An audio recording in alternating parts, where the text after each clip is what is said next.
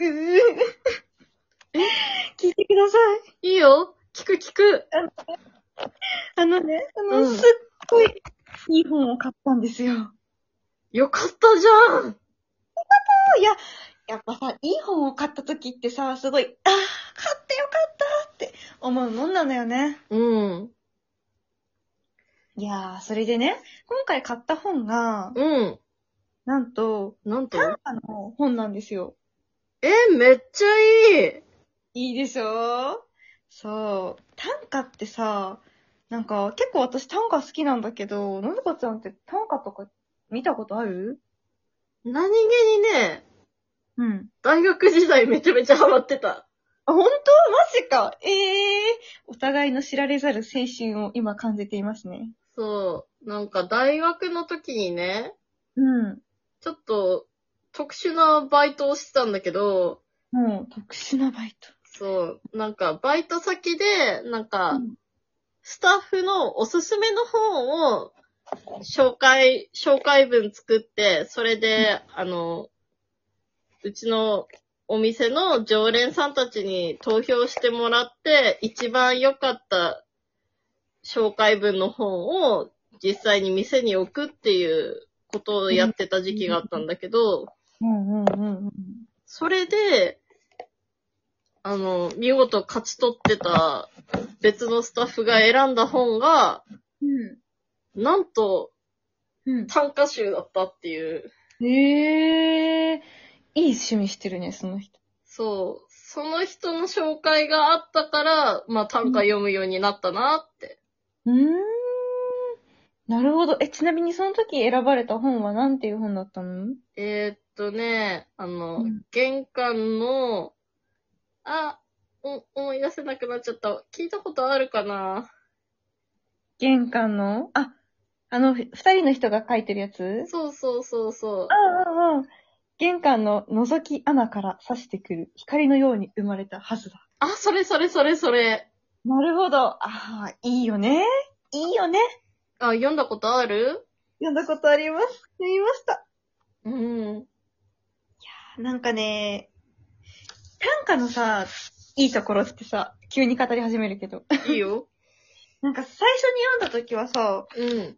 あ、これって思うやつをさ、うん。まあ、とりあえず一回読み終わって、久しぶりにもう一回読み返そうかなってなった時に、ふと気づいたりとか、なんとなくいいなと思って他人に紹介したらその人が別の解釈してくれて、あ、そういう意味かってストンと腑に落ちたりとか、うなんかそういう瞬間がね、ものすごいね、好きって思うんだよね。わかる。 わかりますうん。そうなんですよ。いやー、ちょっと今、私手元にその本がちょうどあったんだけど、うん。すごいね、やっぱいいね。結構、この短歌とか好きだな。フリスクがミンティアの2倍することに、例えて命の話をし よう。え、ちゃえ、それ、え、大きさ値段値段ですね。これは、でもめっちゃ、私さ、これ思ったんだよ。なんかさ、社会人になったじゃんうん。去年から私たち。うん。で、今まで、あのーずっとミンティアを食べてたの、私。うん。それはなぜかというと、ミンティアの方が安いから。そう、安い。安い。100円で買える。うん。フリスクは200円するのよ。まあ、買いづらくなっちゃうよね。そう。でも、ミンティアよりフリスクの方が、個人的にかっこいいと思うの。まあ、口に入れるのかっこいいよね。そうそう。なんか、あの、四角い感じとか、やっぱスタイリッシュだなって思うし、うんデ。ザインが好きだから、本当はフリスクが買いたかったんだけど、今まで安いからミンティアを買ってたわけ。うん。でも、社会人になってお金に余裕ができたら、コンビニに行った時に必然的にフリスクに手が伸びるようになったんですよ。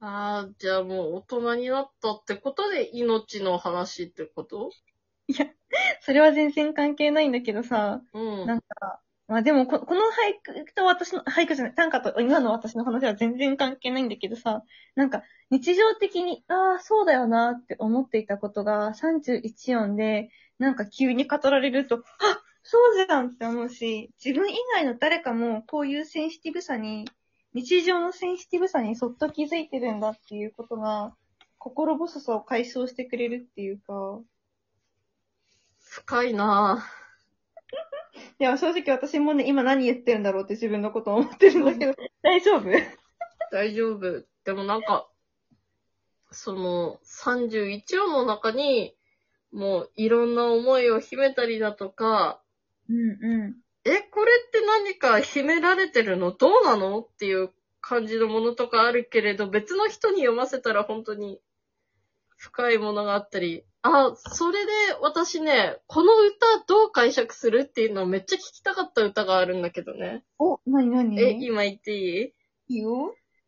えーっとね、うん。君が好き。剛力あやめよりも好き。 剛力あやめは、その次に好き。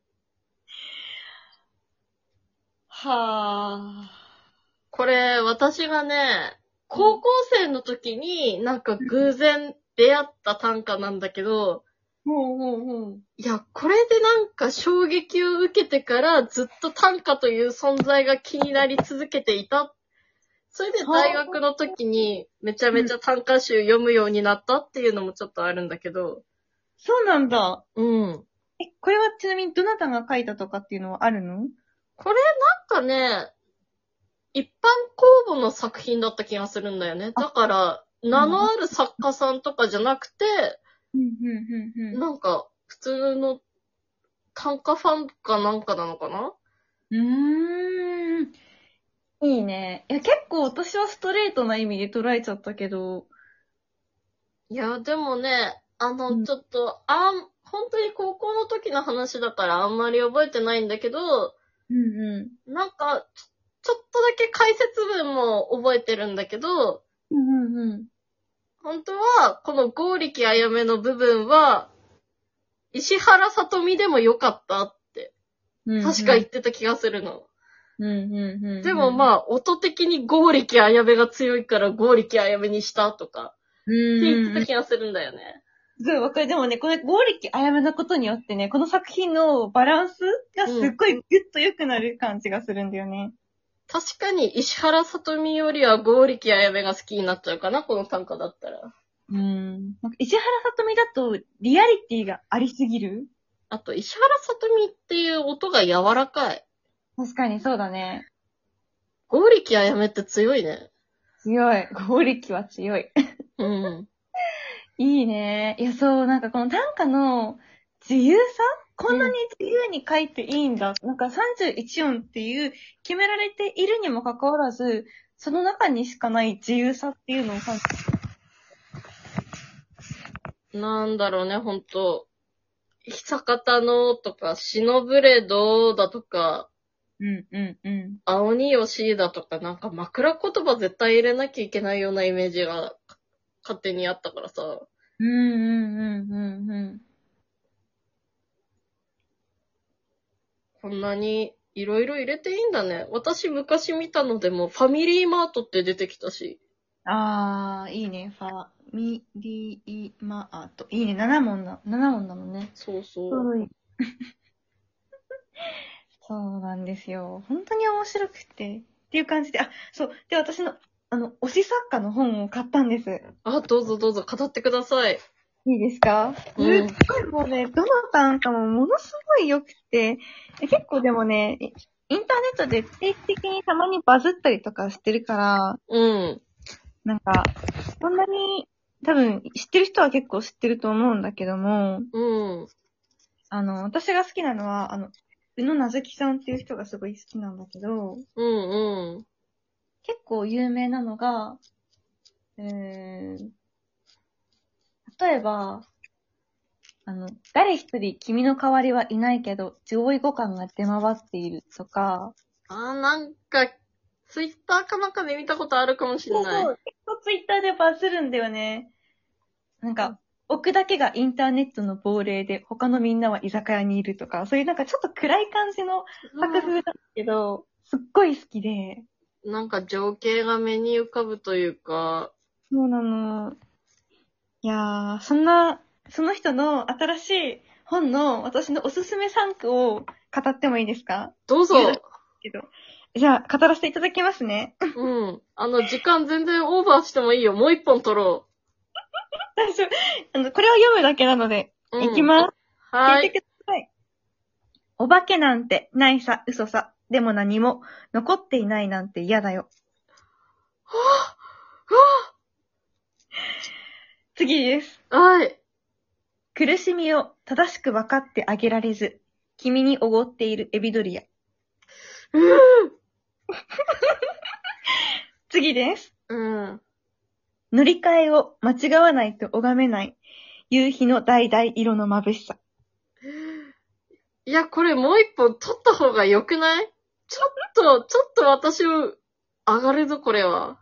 いや、上がるよね。すっごもうね、全部いいの。買ってください。あの、皆さん、宇野なずきさんの花で汚れるブースで売ってるので、買ってください。いやー、素敵ですわ。えー素敵なものを紹介してくれて本当ありがといい、こちらこそ、こちらこそ。